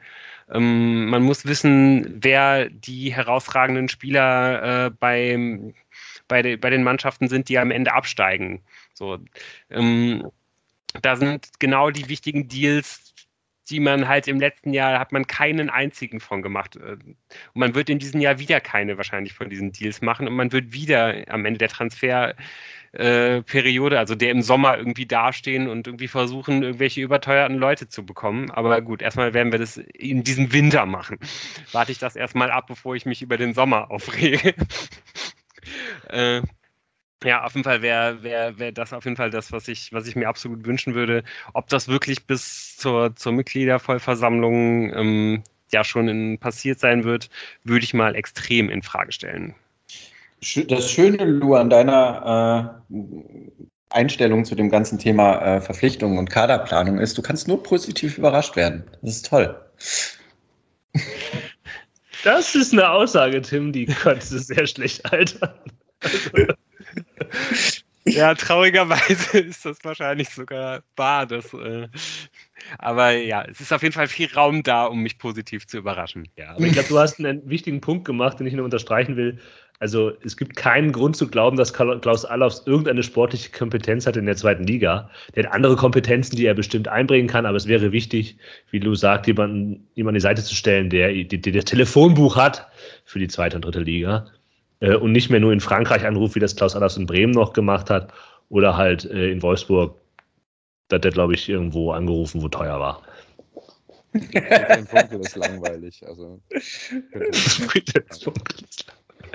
ja, der wird schon noch was finden, keine Sorge. Ja, also einige Anrufe wird die Fortuna ja auch hoffentlich ähm, ja, in diesem Winter noch tätigen. Denn ähm, ja, wir haben ja äh, jetzt auch durchaus schon das ein oder andere Mal darüber gesprochen. Es sind noch äh, durchaus Lücken im Kader vorhanden. Und ich glaube, vor allen Dingen, ja, die, die Corona-Fälle, die dann jetzt irgendwie diese Wochen noch aufgetreten sind, machen die Situation nicht unbedingt leichter. Ähm, ja, gerade zum Beispiel auch auf der Innenverteidigerposition. Und äh, man muss ja auch ganz ehrlich sagen, diese äh, Corona-Ausfälle, die wird es ja jetzt äh, in regelmäßigen Abständen wahrscheinlich geben, sodass man den Kader schon noch ein bisschen dafür wappnen sollte.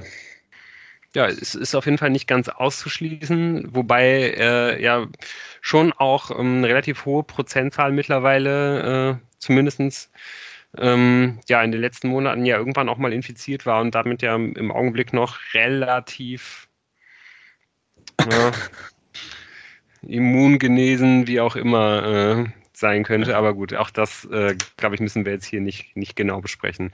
Was glaubt ihr denn? Aber, ja, ich möchte auf jeden Fall darauf beharren, dass äh, zumindest auf der Innenverteidigerposition nicht nur quantitativ in der Breite was fehlt für, falls irgendwer ausfällt, sondern da fehlt einfach, wir haben vorhin über Kevin dann so geredet, so einen tollen Spieler werden wir so schnell nicht mehr bei der Fortuna sehen, bin ich mir sicher. Aber es fehlt einfach ein qualitativ hochwertiger, sehr guter Innenverteidiger. Und da habe ich ganz große Sorge, dass das einfach auch wieder nicht funktionieren kann. Also würde ich eigentlich fast widersprechen. Also ich, also ja, stimmt zu 100 Prozent. Ich hoffe nur, dass die, dass die sportliche Führung das nicht so sieht, weil in den letzten Transferperioden wurde immer gesagt, wir suchen nicht für die Breite, wir suchen nur, nur Leute, die uns äh, in der Spitze sofort weiterbringen. Und dann hat man halt einen Felix Klaus geholt und weiß ich nicht, was für Leute. Und ich habe ganz, ganz große Sorge, dass man in diesem Winter nochmal viel Geld ausgeben wird. Und ich würde mir wünschen, dass man es irgendwie schafft, an ein, zwei Stellen diesen Kader noch so auszubessern, dass man halt irgendwie ähm, in der Lage ist, ähm, ja, dass man halt irgendwie nicht in den, dass man nicht richtig in den Abstiegskampf halt irgendwie reinrutscht dass man äh, den, den Kader so zusammen hat, dass, dass Preußer halt irgendwie seine, seine, äh, seine Idee weiterentwickeln kann in der Rückrunde.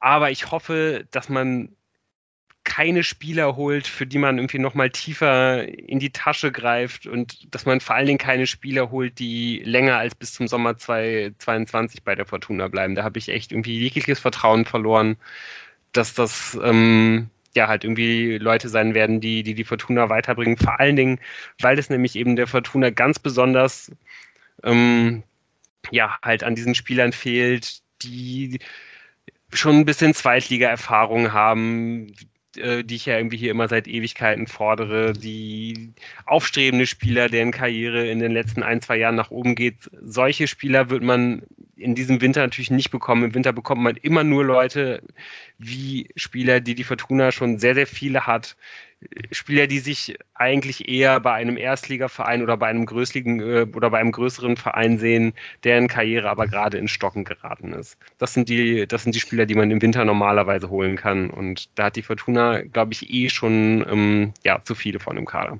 Auf der Innenverteidigerposition nicht, würde ich sagen. Ich weiß, das. Ja, und da würde ich, ich mir jetzt auch nicht vorstellen, dass wir jetzt für eine Million irgendeinen Superspieler finden, der dann passt und für die nächsten vier Jahre für die Fortuna spielt, sondern da finde ich es einfach so notwendig, dass man vielleicht doch genau auf diese äh, Schiene geht und vielleicht einen ähm, Erstliga-Innenverteidiger ausleiht für ein halbes Jahr, um da einfach einen Spieler zu haben, der da auf dem Platz man, stehen kann. Nee, nee, der, man, man, muss ja auf diese Spieler gehen. Es gibt ja gar keine anderen im Winter, das ist ja klar.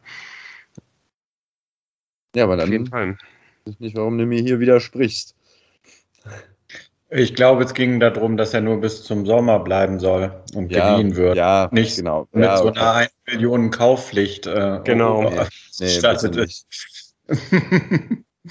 eine Kaufpflicht nicht, aber man kann ja die Meldung schon lesen, wo dann halt steht, äh, es gibt auch eine Kaufoption um eine Million Euro. Das war jetzt Oder halt vier. Wie sonst immer. Ich würde sagen, das ist eine Million. Dann steigt man ja doch noch auf. Dann ist die, sind die vier Millionen auch egal. Dann ja, also ich glaube, ich, ich, glaube, es ist ja eigentlich relativ offensichtlich, äh, wir und ich glaube auch so ziemlich jeder äh, rund um die Fortuna geht ja eigentlich fest davon aus, dass man auf dieser Position noch was tun muss, dass man aber auch auf dieser Position noch was tun wird, auch wenn ähm, ja man ja irgendwie relativ wenig irgendwie hört gerade äh, aus ähm, äh, ja, aus der Geschäftsstelle, wobei das ja eigentlich auch ganz gut sein kann. es ist auf jeden Fall bitter, dass das bisher noch nicht passiert ist. Dass da nicht irgendwie schon zum, zum 1. Januar jemand verpflichtet war, kann ich natürlich aber auch verstehen, ist halt sehr, sehr schwierig. Ähm, wenige Spieler werden die Fortuna als ihre allererste beste Option leider Gottes im Kopf haben und dann halt irgendwie schon frühzeitig entscheiden, sondern werden sich irgendwie erstmal anschauen, wie der, wie der Markt äh, sich entwickelt. Deswegen wird es wahrscheinlich noch ein bisschen dauern und ich könnte mir sogar gut vorstellen, dass ähm, ja, der, der Innenverteidiger, den man dann hoffentlich holen wird, die ersten beiden Spiele jetzt noch nicht dabei sein wird. Dann danach ist ja noch mal eine Woche Pause nach den Spielen gegen Bremen und äh, äh, helft mir schnell. Nürnberg. Kiel? Nürnberg. Nürnberg. Genau. Und ähm, ja, deswegen könnte ich mir vorstellen, dass man dann sogar nochmal mit diesem Rumpfkader irgendwie diese beiden Spiele überbrücken muss.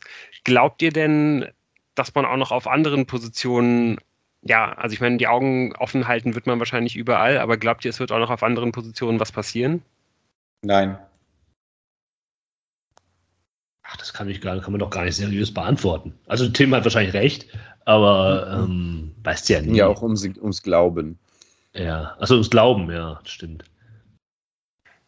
Also wir kriegen einen Spieler, wenn es äh, gut läuft, wird das ein Innenverteidiger und das war's und wird's dann, dann äh, Dritte Tor Also, weißt du, einen Spieler holt man auf jeden Fall irgendwie, damit man halt sagen kann, man hat wen geholt. Und wenn wir Glück haben, ist es ein Innenverteidiger. Ja, ja wenn, wenn wir Pech haben, ist es ein Ersatz für den abwandernden Robert, Robert Bojenik. Also ich glaube ganz ehrlich, dass sogar, dass sogar mehr passieren wird, eben weil man irgendwie auch nochmal darauf hingewiesen hat, dass, dass man ja auch noch eventuell jemand abgeben wird. Und genau, da, da hat Tim ja irgendwie schon Robert Bojenik genannt. Ähm, es gäbe ja vielleicht sogar auch noch ein, zwei andere Leute, wo man sagen könnte, je nachdem, ich meine, da wird sich jetzt auch noch viel tun in den, in den nächsten drei Wochen. Ähm, wenn da irgendwie ein Angebot kommt, dann würde man die vielleicht ziehen lassen. Also, wenn nur so theoretisch. Ja. Wusstet ihr, dass Edgar Pripp noch im Kader ist? Genau, an den denke ich zum Beispiel, also äh, ich sehe, ich habe jetzt gerade gesehen, dass zum Beispiel ein Verein wie der MSV Duisburg gerade sehr, sehr viele Spieler sucht, um äh, äh, in, die, in die zweite Saisonhälfte den, den Abstiegskampf irgendwie zu vermeiden. Da könnte, glaube ich, jemand wie Edgar Pripp zum Beispiel, also da würde ich einfach an so jemanden zumindest mal nachdenken, wenn ich der MSV Duisburg wäre, weil könnte wahrscheinlich sogar zu Hause wohnen bleiben, wo er gerade ist. Fortuna ähm, zahlt weiter das Gehalt. Fortuna, ja, aber natürlich, wenn du so jemanden jetzt abgibst, dann zahlst du wahrscheinlich 80, 90 Prozent des Gehalts halt weiter. So. Aber trotzdem wäre das ja vielleicht für alle drei Parteien dann irgendwie eine gute Lösung. Und ein letzter Spieler, der mir da noch einfiele, wäre vielleicht Niklas Schipnowski, wo ich auch weiterhin nicht so richtig sehe, was wirklich irgendwie die Rolle ist. Und ähm, der hat ja irgendwie auch noch ein bisschen einen Vertrag bei Fortuna. Wenn man den jetzt nochmal in die dritte Liga zu einer ähm, ambitionierten Mannschaft ein halbes Jahr ausleihen könnte, ähm, vielleicht mit einer, mit einer geringen Kaufoption, die im Falle eines Aufstiegs greift oder so.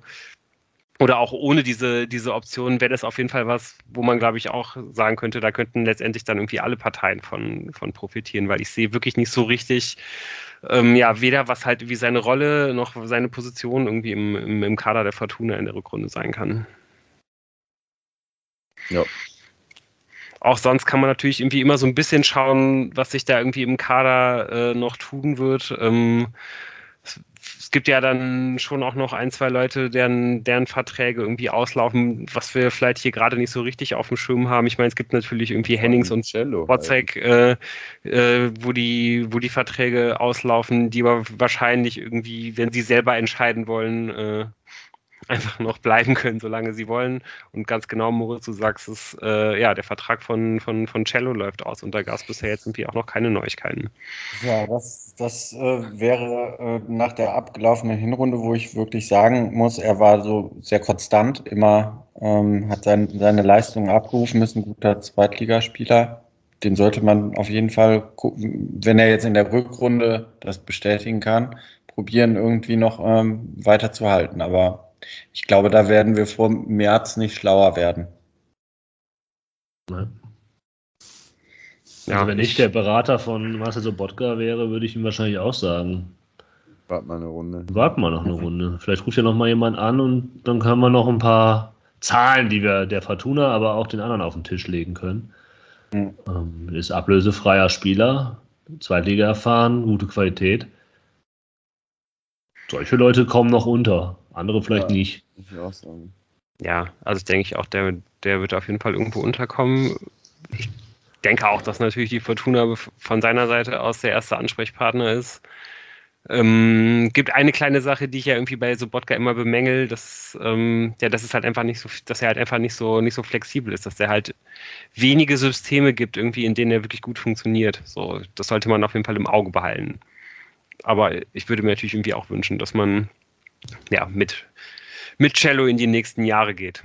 Ähm, ja, ich glaube noch ein letzter Punkt, auf den man, auf den man halt irgendwie schauen kann, ist ähm, also klar, es laufen halt diese ganzen Laien mit den hohen Kaufoptionen halt irgendwie aus, aber vor allen Dingen ähm, ja, gibt es die Möglichkeit, sich auf der Linksverteidigerposition komplett neu aufzustellen, ne? weil Hartherz und ähm, Kutris, die Verträge laufen aus. Ähm, ja, ist immer was, was man im Auge behalten kann. Ja, ja, Chance auf der einen Seite, auf der anderen Seite, äh, ja, klar. Da müsste halt jetzt mit Hochdruck dran gearbeitet werden. Auch ein werden. bisschen bedrohlich irgendwie. Also. Absolut. Das ist immer so mit den Chancen. Sie können es ja doch nichts sein. Äh, doch nie Chancen ist das ein Ding. Ja, ich weiß nicht. Äh, wie ist es denn eigentlich, äh, das haben wir ja schon lange nicht mehr gemacht, äh, wenn man mal irgendwie äh, ja mal wieder auf die zweite guckt. Gibt es denn da vielleicht jemanden, Moritz, der da heranwächst, vielleicht sogar auf der Linksverteidigerposition? Uh, ähm, für die linke Verteidigung habe ich mir jetzt den Namen leider nicht aufgeschrieben, der ist wohl aber sehr konstant. ähm, war jetzt halt, ich hatte mir jetzt so ein paar eben aufgeschrieben, die jetzt ganz besonders rausragen. Ich wollte euch jetzt hier nicht. Ähm, nee, nee, klar, also nicht kein nerven. Linksverteidiger, kein Linksverteidiger. Ja, ich könnte ja gleich nochmal nachgucken, wie der heißt. Ähm, spielt eine ziemlich stabile Saison und verbessert sich gerade wohl auch. Ähm, genau, aber so generell sollte man erstmal wertschätzen, was die zweite wieder gerissen hat, so trotz großem Personalumbruchs und vielen Abgängen. Äh, sind die momentan Neunter mit 28 Punkten, haben jetzt leider so gegen Winterpause hin ähm, dreimal hintereinander verloren. Das war wohl ein bisschen bitter. Ähm, aber ganz generell bezeugen die Leute, die da näher dran sind als man selber, äh, immer ähm, dem Trainer Nico Michati eine hervorragende Arbeit. Und ähm, anscheinend funktioniert dieser Kader ziemlich gut. Man, es wird so ein bisschen gesagt, dass so gegen Ende diese drei Niederlagen auch ähm, dem geschuldet sind, dass der Kader einfach generell schon relativ dünn besetzt ist. Ich meine, es gibt vier Spieler, also mit Dennis Gorka, der ja dauerverletzt ist, der ja aber auch schon für die äh, hochgezogen wurde in die erste Mannschaft, aber dann eben Tim Oberdorf, Phil Sieben und Lex Tiger Lobinger, die halt die ganze Zeit mit der ersten Mannschaft trainieren. Teilweise spielen sie dann mal mit der zweiten, aber die fehlt halt der ersten. Also ich meine, ich wusste nicht, weiß nicht, ob ihr es wusstet, aber äh, Lobinger hat in sieben Spielen für die zweite sieben Tore geschossen. Also schon auch ein wichtiger Mann.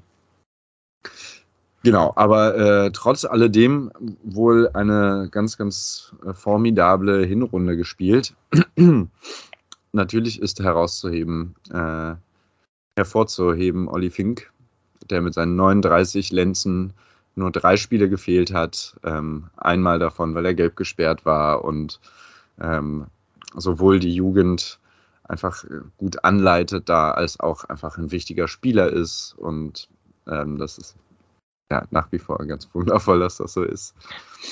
Ähm, es gab zwei Spiele, die ich mir jetzt so rausgepickt hatte, ähm, über die ich noch ganz kurz sprechen wollte und dann können wir auch wieder aufhören mit der zweiten. Äh, es gibt vor allem Tim Köter, der ist 20, ist äh, defensiver und äh, eigentlich defensives Mittelfeld, hat jetzt aber viel im linken Mittelfeld gespielt.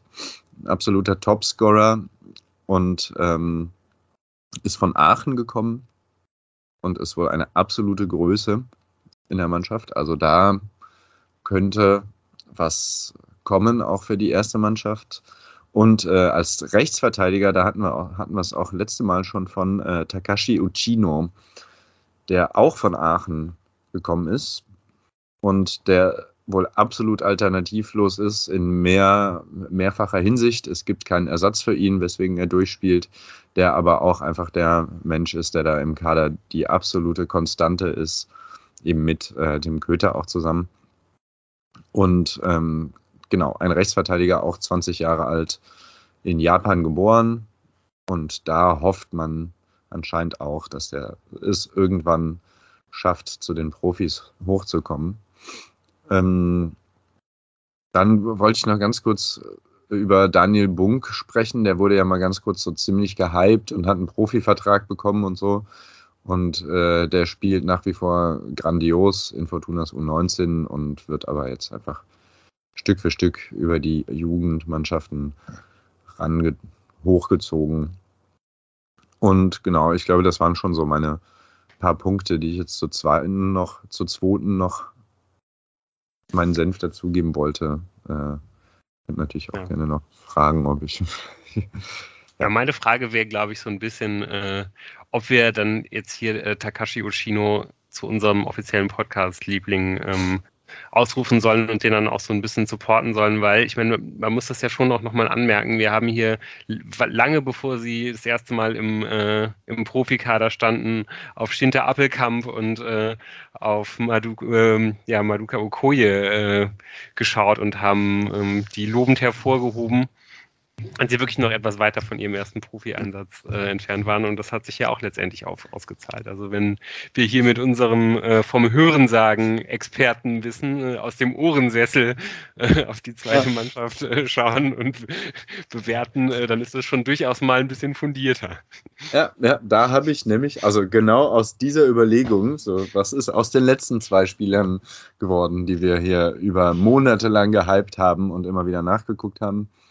Ähm, deswegen habe ich mir die beiden rausgepickt, äh, Tim Köter und äh, Takashi Uchino. Auch wenn es in dieser zweiten Mannschaft auch noch viele weitere sehr talentierte Spieler gibt, die äh, ganz offensichtlich ganz hervorragend spielen und ähm, auf, in, in, verschiedenen Mannschaftsteilen. Also es gibt noch sonst, äh, ja, wissen wir alle, Jamil Siebert ist einfach läuft seiner Form hinterher, ne, hat dann auch wieder Verletzungen und Corona und so und kommt irgendwie nicht dahin. Wann hat er denn das erste Mal gespielt für die Profis? Da waren wir, oder ich zumindest, war so ganz beseelt, als ich den mal in einem, in einem Testspiel gesehen habe. Auch 2020 im Sommer. Ja. ja. Ja. Es kommt einem alles vor wie eine riesige lange Saison. Ja, aber wirklich. Ist aber, glaube ich, auch immer noch erst 19. Also vielleicht kommt er auch wieder zurück in die Spur. Wenn du da jetzt ein bisschen recherchiert hast äh, zur zweiten, hast du irgendwas mitbekommen oder gehört darüber, ob geplant war, für das Trainingslager in Spanien äh, Spieler aus der zweiten mitzunehmen? Nö, außer die, die jetzt eh immer schon dabei sind, äh, hm. habe ich da nichts zu gelesen. Und ich habe, also kann natürlich trotzdem sein, dass da nochmal ein bisschen ein paar Leute mitgenommen hätten werden sollen. Aber hm. habe ich zumindest nicht gelesen. Wir sind ja, ich möchte das jetzt mal, was du gesagt hast, nutzen um das mal hier on air kurz zu machen. Normalerweise ist ja nachdem wir hier aufzeichnen immer die lange Diskussion, wie nennen wir die Folge. Und ich möchte einfach, dass wir die Folge Formidable Hinrunde nennen. um halt alles zu triggern, was es zu triggern gibt. Ähm, okay, ich kann mich mit anfreunden. Aber wir müssen das jetzt auch nicht ausdiskutieren, aber wenn, wenn, wenn sie anders heißt, dann habe ich mich nicht durchgesetzt, aber wenn es schon sehr Ihr, die, die, diese Folge hört, werdet jetzt wahrscheinlich schon wissen, äh, wie letztendlich das Votum im Plenum äh, genau. ausgefallen ist. Ähm, wir selber sind alle noch äh, gespannt, was am Ende draus wird könnten natürlich jetzt sofort auch äh, eine, eine, Kampfabstimmung machen über die verschiedenen. Also ich habe mir ja aufgeschrieben, weil das eigentlich mein Lieblingszitat bisher aus der Sendung ist. Warum bist du überhaupt da? Das Jans Kommentar zu Klaus Allof. Also ich finde formidable Hinrunde völlig okay. okay. Ja, freut mich auf jeden Fall sehr, dass wir jetzt auch endlich mal wieder die zweite mit drin hatten. Das haben wir echt irgendwie ein bisschen vernachlässigt äh, äh, in, den, in den letzten Wochen und Monaten. Ähm, ja, und ich erinnere mich einfach, dass die auch wirklich relativ lange richtig oben irgendwie da mitgespielt haben, wie in dieser Gruppe äh, mit Essen und Oberhausen und Fortuna Köln, die da, glaube ich, irgendwie so um den, äh, ja, die den Aufstieg am Ende unter sich ausmachen werden. Ich glaube, irgendwie hatten, waren die nicht sogar noch in, in, in Corona-Quarantäne irgendwie als ganze Mannschaft, die zweite Mannschaft, und sind dann irgendwie danach so abgerutscht. Also ich glaube, äh, ja, bestimmt wird's, werden die jetzt so, werden die gut erholt aus der Rückrunde kommen und dann auch nochmal sich ein bisschen nach vorne orientieren. Ähm, da geht es aber anscheinend wirklich auch darum, dass da der Kader in der Breite, also die haben Spiele mit elf Feldspielern, ja. zwei Torhütern bestritten. So, das wird dann knapp. Ich glaube, das letzte ja. war mit 14 Feldspielern. So. Also es ist ähm, dadurch, dass eben genau so ein paar Kaderstellen nach oben in die erste gerutscht sind und dann doch immer Verletzungen und Erkrankungen immer wieder dazwischen sind, bräuchte es da wohl auch noch ein paar Leute. Ja, Maduka äh, Okoye haben wir ja gerade schon angesprochen. Ähm, der, ja, haben wir auch alle mitbekommen, wechselt jetzt in diesem Winter zum FC Watford in die, in die äh, Premier League und da wird Fortuna ja auch noch einen kleinen Obolus irgendwie für erhalten als Ausbildungsentschädigung. Äh, die Posse um diesen Wechsel äh, hat uns ja auch hier in den letzten Wochen äh, teilweise ganz nett unterhalten. Ähm, ja, ich weiß nicht, habt ihr da irgendwelche anderen Informationen, was so äh, der ein oder andere Verflossene sonst so gerade macht? Ja, also tatsächlich ist es äh, ja so, dass wir die äh, äh Spieler, die von Fortuna weggegangen sind, ähm, die in Deutschland noch äh, spielen, ja alle, ähm, würde ich mal sagen, auf dem Schirm haben. Wir, wir sehen, was Herr Gieselmann in äh, Berlin treibt, was Herr Bebu in äh, Hoffenheim treibt. Ähm, aber äh, tatsächlich habe ich die Winterpause und so diesen Break von den äh, ständigen ähm, äh, Spielen äh, mal ein bisschen genutzt, so um mich da mal ein bisschen durchzuklicken. Und tatsächlich haben wir zwei ähm, erstmal zwei Ex-Spieler zu ähm, ganz frischen Titelgewinn äh, zu beglückwünschen. Äh, zum einen hat am Mittwoch äh, Kenan Karaman mit Besiktas Istanbul gegen äh, Antalyaspor, äh, was von äh, Nuri Sahin momentan als Spielertrainer trainiert wird. Ähm, mit äh, 5 zu 3 nach Elfmeterschießen den türkischen Superpokal gewonnen. Und ähm, Kenan Karaman stand da auch in der Startelf, das tut er nicht immer, hat 80 Minuten gespielt, war dann also in dem Elfmeterschießen nicht mehr vertreten, ist aber natürlich jetzt ein weiterer Titel, ich weiß nicht, weiterer, ja, irgendein Titel wird er schon gewonnen haben, in seiner Vita. Ähm, dasselbe gilt äh, für, ähm, ja, Alfredo Morales, den man ja hat ziehen lassen, auch im letzten Jahr auf, äh, weil es ein ganz äh, dringender Wunsch ja war, äh, nochmal als äh, Halbamerikaner auch in Amerika bei New York City äh, zu spielen. Und tatsächlich ähm, in der ersten Saison hat äh, Alfredo Morales mit den New York City FC äh, den ersten äh, Major League Soccer Titel für diesen Verein äh, gewonnen. Das Finale fand im Dezember statt äh, gegen äh, die Portland Timbers. Und auch dieses wurde im Elfmeterschießen entschieden. Und ähm, da hat Alfredo Morales, der auch viel gespielt hat für New York City FC, auch das komplette Spiel gemacht, hat auch einen Elfmeter geschossen. Das Ergebnis war dann 4 zu 2 für New York City FC im Elfmeterschießen. Alfredo Morales hat aber seinen Elfmeter nicht verwandelt. Ähm, das sind so die zwei Titel, ähm, ähm, ja, ähm, die in 21 und 22 von unseren Ex-Spielern äh, gewonnen wurden. Ähm, was vielleicht ihr mal mitbekommt, wenn man irgendwie so manchmal donnerstags die Euroleague oder Conference League verfolgt und durchklickt, was ich immer ganz gerne mache, wenn mir langweilig ist, äh, dass, da taucht dann auch immer äh, der Verein FK Krasnodar auf. Äh, den kennt man vielleicht. Äh, Russland immer gesetzt so in den europäischen Wettbewerben, die nicht äh, Champions League heißen. Und da ist mittlerweile, ähm, wenn ihr euch an den noch erinnert, äh, Christian Ramirez am Spielen. Ähm, der natürlich als Linksverteidiger nicht mehr ähm, eine Option ist. Der ist ja jetzt auch erst 27, als er bei Fortuna die äh, Schuhe geschnürt hat, war er noch sehr jung. Der ist mit seinen Marktwerten mittlerweile für Fortuna als neuer Linksverteidiger nicht mehr zu finanzieren. Das kann man soweit sagen. Und äh, spielt dort mit Krasnodar auch äh, eine, hat eine gute Saison gespielt. Und jetzt als letztes, ähm, wo ich mich am meisten gefreut habe, als, als wir eben über den Innenverteidiger, den man nochmal für ein halbes Jahr ausleihen könnte, geredet haben, äh, habe ich äh, bei meinen Recherchen die Wege des ähm, Spielers Juan Antonio González Fernández, genannt Juanan, mal verfolgt. Ähm, ihr könnt euch noch an die großen Tage bei Fortuna erinnern, aber seitdem ist es ein wirklicher Weltenbummler geworden.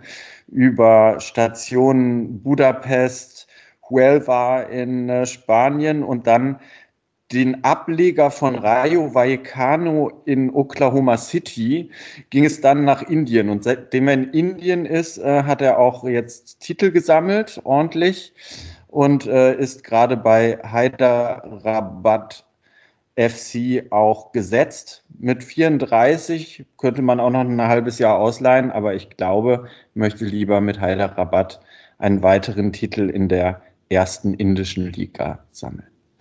Ja, dann gibt es natürlich die, die den Lou interessieren, die, wo ich gar nicht mehr so viel zu sage. Ähm, Nana Ampoma spielt mehr schlecht als recht in, ähm, in Belgien bei spielt Royal. gar nicht, Antwerpen. oder?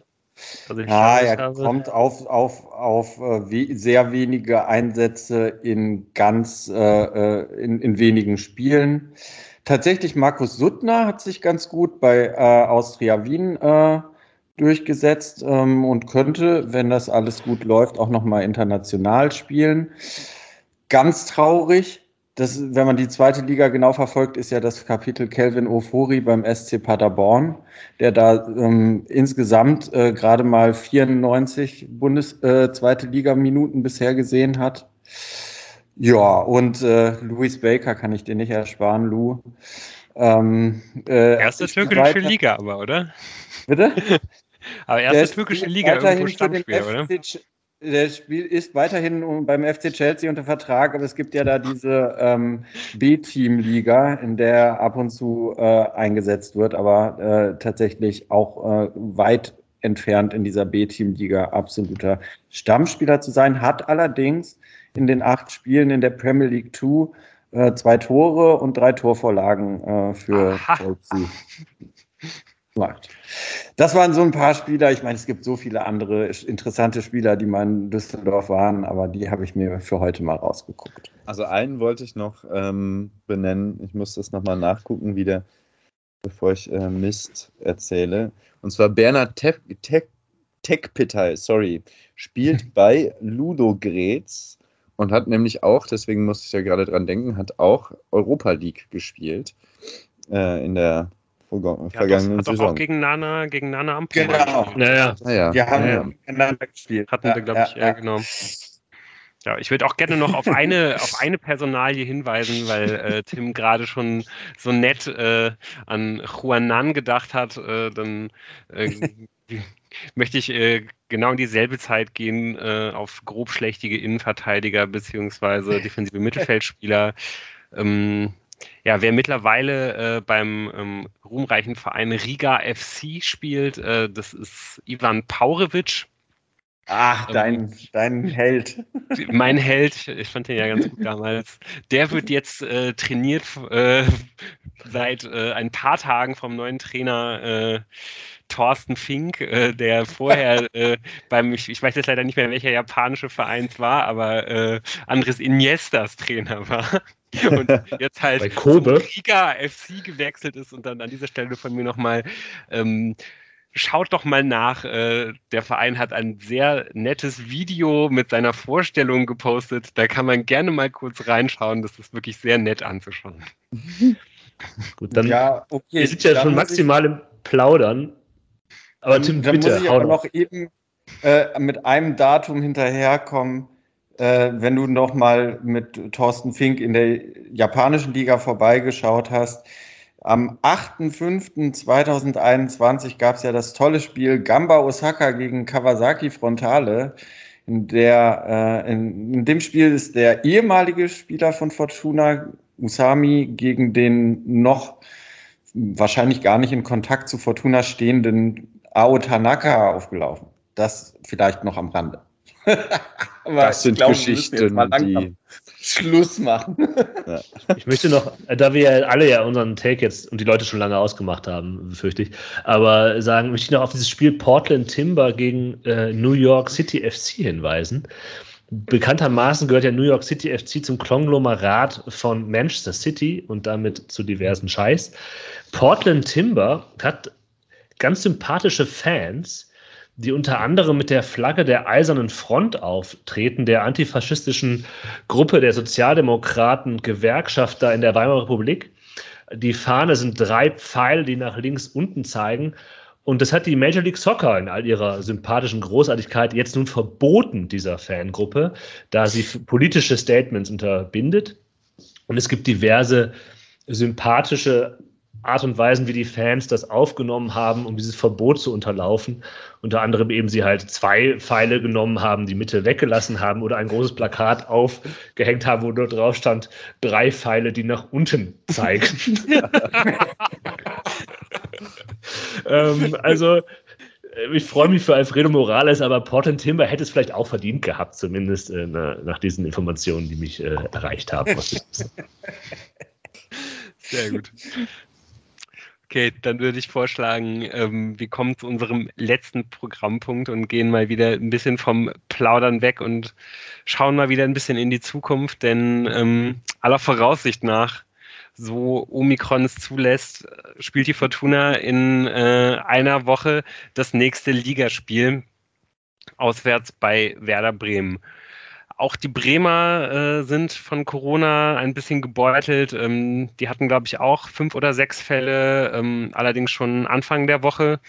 Da ist die Wahrscheinlichkeit, dass sie da vielleicht bis dahin ähm, ein bisschen besser durch sind, ähm, ja, auf jeden Fall ein bisschen größer als bei der Fortuna, wo man, glaube ich, auch extrem angstvoll äh, auf die Corona-Tests morgen und äh, auch wieder Anfang der, der Woche irgendwie warten wird. Und ähm, ja, sorgenvoll kann man wahrscheinlich generell auch dieses Spiel gegen, gegen die Bremer erwarten. Die Bremer ähm, ja, sind, das kann man glaube ich schon sagen, die im Augenblick ähm, formstärkste Mannschaft der Liga. Man hat sich von dem Markus Anfang Desaster äh, relativ gut erholt.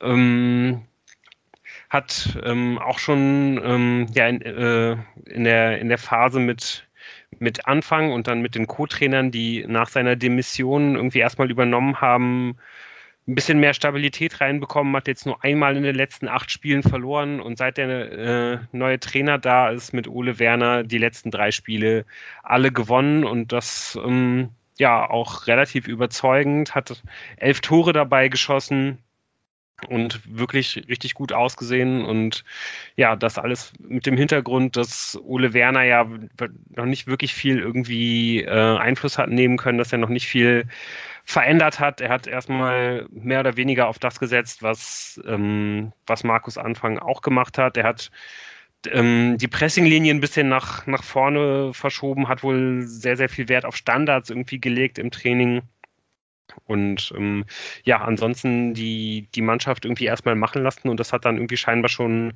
schon ausgereicht. Eigentlich sollte jetzt in der Winterpause im Trainingslager, dass die Bremer auch ab, äh, abgesagt haben, der, der Fokus extrem auf, ähm, ja, auf die Umschaltmomente, auf die Umschaltbewegungen gelegt werden. Das wird man jetzt wahrscheinlich in Bremen tun. Also da hat Ole Werner auf jeden Fall noch einiges an Verbesserungspotenzial entdeckt.